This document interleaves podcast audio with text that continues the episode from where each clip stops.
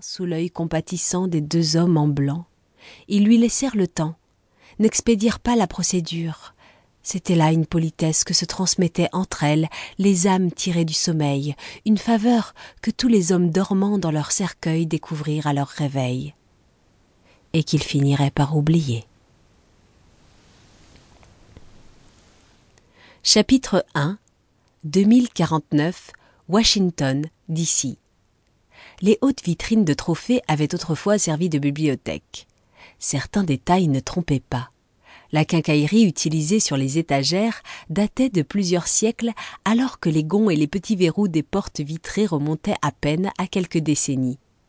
L'encadrement des portes était en cerisier, mais le reste du meuble était en chêne. On avait essayé d'harmoniser le tout au moyen de teinture, mais le fil du bois n'était pas le même, la couleur non plus. Détail qui ne sautait qu'aux yeux avertis. Le député Donald Keane rassemblait ces indices sans s'en rendre compte. Il remarquait simplement qu'il y avait eu une purge qu'on avait fait de la place. À un moment donné du passé, la salle d'attente du sénateur avait été dépouillée de ses inévitables livres de droit, jusqu'à ce qu'il n'en reste qu'une poignée. Ces tomes rescapés étaient tapis dans les recoins sombres des vitrines, repliés sur eux-mêmes, le dos zébré de craquelures, leur vieux cuir s'effritant, tel de la peau cloquée par le soleil. Quelques collègues de Keane, eux aussi au début de leur mandat, faisaient les cent pas, s'agitaient. Comme Donald, ils étaient jeunes et irrémédiablement optimistes. Ils incarnaient le renouveau du Congrès, ils espéraient tenir parole, là où leurs prédécesseurs, tout aussi naïfs, avaient échoué. Tandis qu'ils attendaient leur tour pour s'entretenir avec le grand sénateur Thurman, la nervosité était palpable dans les discussions. Dans l'imagination de Donald, il ressemblait à un troupeau de prêtres, en rang pour rencontrer le pape, pour baiser son anneau. Il poussa un gros soupir et se concentra sur le contenu des vitrines, se perdit dans la contemplation de ses trésors, tandis qu'un collègue bavassait à propos du centre de contrôle et de prévention des maladies de sa circonscription. Et ils ont un guide très détaillé sur leur site internet, un manuel de préparation au cas où on devrait affronter, accrochez-vous bien, une invasion de zombies. Non mais, vous y croyez? Des zombies, bordel Genre, ils en sont rendus à croire qu'on pourrait se bouffer les uns les autres. De peur que son reflet ne se voie dans la vitrine, Donald réprima un sourire.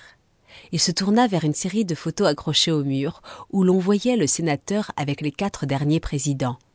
La même pose et la même poignée de main sur tous les clichés.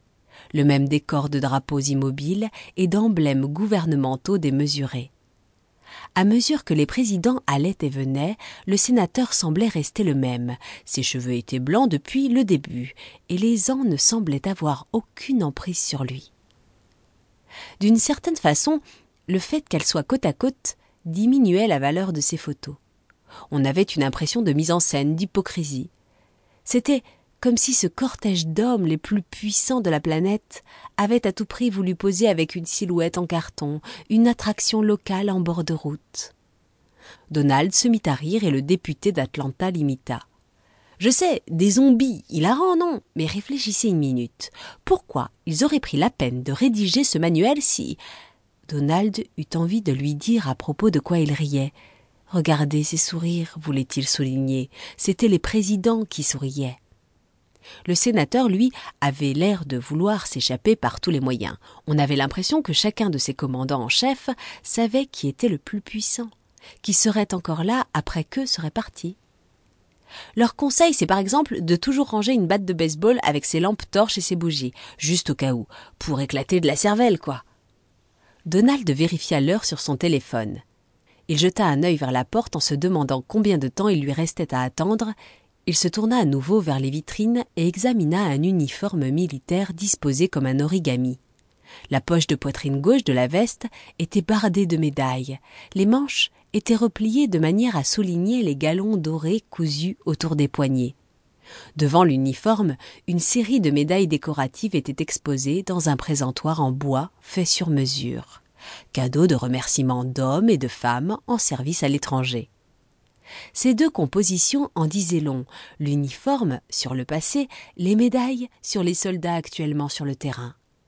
Deux serre-livres qui contenaient deux